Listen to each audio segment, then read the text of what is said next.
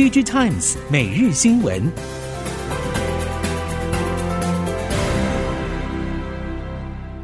听众朋友们好，欢迎收听 DigiTimes 每日新闻，我是翁方月，现在为您提供今天的科技产业新闻重点。首先带您关心。联发科打进 Apple Watch 供应链的传闻成为近期市场的重点话题。虽然联发科已经郑重否认，但相关供应链透露，苹果确实向联发科寻求支援，只不过运作流程还在送样阶段，确实还不能算真正打进苹果供应链。真正要切入到供应链，大概也要等到明年下半新品。有消息指出，联发科将为 Apple Watch 提供 4G 数据机晶片。熟悉苹果供应链人士透露，原本负责提供苹果各类数据机产品的高通，陆续减少 4G 产品的出货比重。尤其像 Apple Watch 这类总量不大的商品，对高通来说，生产意愿并不高。根据近期市场动态，苹果的品牌光环还是明显高于竞争对手。在各大品牌销售表现纷纷衰退的情况下，苹果还是缴出稳定的成绩单。日前，工业妇联层层转投资参与中国大陆紫光集团的重整，消息一出，引发台湾各界的高度关注。红海发言人吴俊义指出，重整之后的新紫光集团会以 IC 设计、交换机、路由器与伺服器等四项产业为主，而这些都符合红海在发展上的相关脉络。针对外界疑虑，也会配合进行说明。对于投审会表示将设立关键技术小组进行审查，吴俊义表示，涉及的主要产业基本上都有利于集团发展。现阶段最重要的事就是全力跟投审会做说明。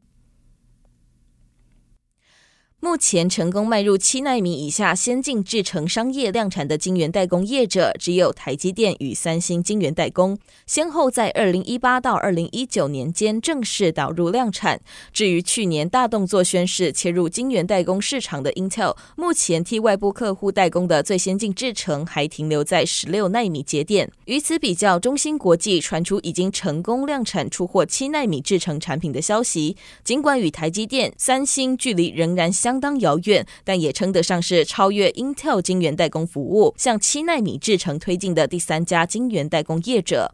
有鉴于此，IFS 在四纳米与三纳米替外部客户代工的推进时程，即便为了美国半导体制造的面子，恐怕也不容言当。随着新冠肺炎特别红利结束，加上高物价和高利率的时代来临，全球电视需求正在急剧下降。占整体电视市场出货量基准百分之九十六的 LCD 面板价格持续走跌，各大面板厂传出近日都加快 LCD 面板的减产脚步。综合韩媒报道，南韩面板业者乐金显示器。中国京东方、TCL 华晶等传出从六月开始减产电视 LCD 面板，一些中国业者也传出减产幅度高达百分之五十，同时也进行组织重整。分析认为，随着面板制造商积极减产，电视 LCD 面板价格有望趋稳。南韩业界预期，七月底六十五寸以上 LCD 面板价格可能开始趋稳，到了今年底，整体 LCD 面板价格有望趋于稳定。半导体封测产业下半年呈现两种极端，分别是龙头封测代工厂与二线厂营运不同调，和先进封装与打线传统封装两样情。这其实也反映了近期高效运算晶片对比成熟消费用晶片的需求此起彼落。熟悉封测供应链人士透露，NVIDIA、超微等美系 HPC 龙头面对产品库存调整、零售价波动等情势，高阶新品传出可能稍微推迟上市时间。但是在生产流程上完全没有递延，供应链包括富晶封装、高阶测试、测试界面等业者，包括日月光投控与旗下晶圆店、影威、精测、旺系等，都正因应大客户生产计划，紧锣密鼓的备战，甚至为明年新品全力冲刺。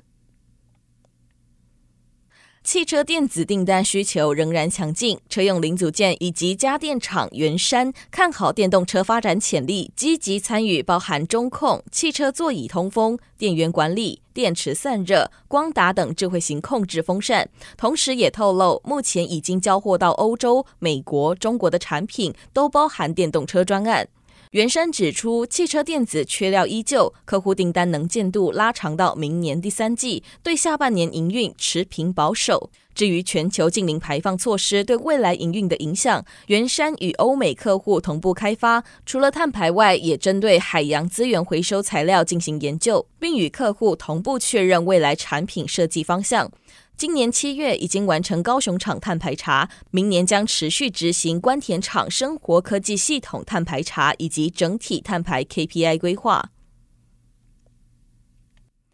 看准能源转型之下的电力共享经济，新创公司新节能资讯以能源数据为核心，建立云端辅助服务平台，日前正式投入营运。将瞄准在台湾电力辅助市场中提供全方位的能源转型服务，目前已经抢下将近四成的市占率，吸引包含汉可国际、中华电信、宏德等业者合作。新节能资讯总经理梁敏雄表示，新节能未来主要是透过建立云端辅助服务平台，以能源数据为核心，提供电力调度平台、聚合调度技术、电力市场平台、储能整合技术等服务，协助合格交易者借接电力交易平台服务，利用民间分散式能源参与电辅市场。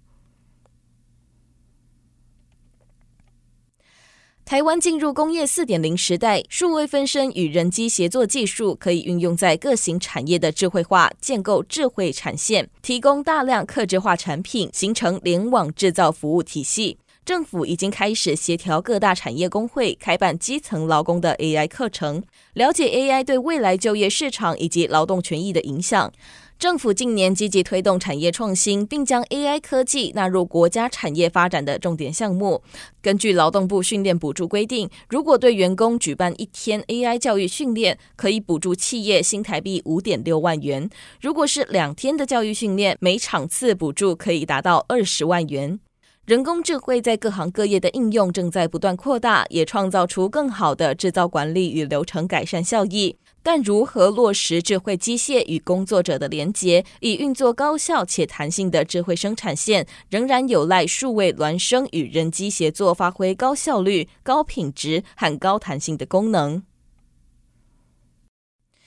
温室气体减量不易落实，使得气候变迁问题越来越明显。高温炎热的夏季一向是台湾供电吃紧的最大挑战。台电分析，今年七月和去年同期增加的电力需求有百分之八十二来自半导体和电子零组件等产业。台湾的民生和服务业用电增幅有限。根据台电统计，全台多处天气高温炎热，加上防疫以及暑假期间民众居家增加空调用电，连带助长用电需求。为了因应半导体等厂商产线大幅扩充，台电今年将有大潭电厂八号机，明年将有大潭电厂九号机与兴达电厂新一号机等燃气机组陆续上线，提升供电能力。为了避免突发性重大停电事故的发生，经济部表示，台电今年四月已经成立专责风险管控中心，提升供电稳定，并规划强化电网韧性建设计划，来改善部分电网集中风险。南韩新任尹锡悦政府决定扩大扶植半导体产业，期望让南韩跃升成为全球半导体超级强国。根据南韩政府的计划，将透过税收优惠和放松管制等方式，将在五年内吸引三百四十兆韩元的大规模企业投资，期望二零三零年南韩在系统半导体领域达成百分之十的市占率，以及材料、零组件与设备百分之五十自产目标。另一方面，南韩政府也决定对半导体设备以及研发投资给予税制方面的支援。大企业和中间企业等的设施投资将适用百分之八到百分之十二的税额扣除支援，整体提高两个百分点。另外，测试设备、半导体智慧财产权设计验证技术等也新列入国家战略技术范畴，这意味南韩政府对半导体支援的范围扩大。以上新闻由 DigiTimes 电子时报提供，翁方月编辑播报，谢谢您的收听。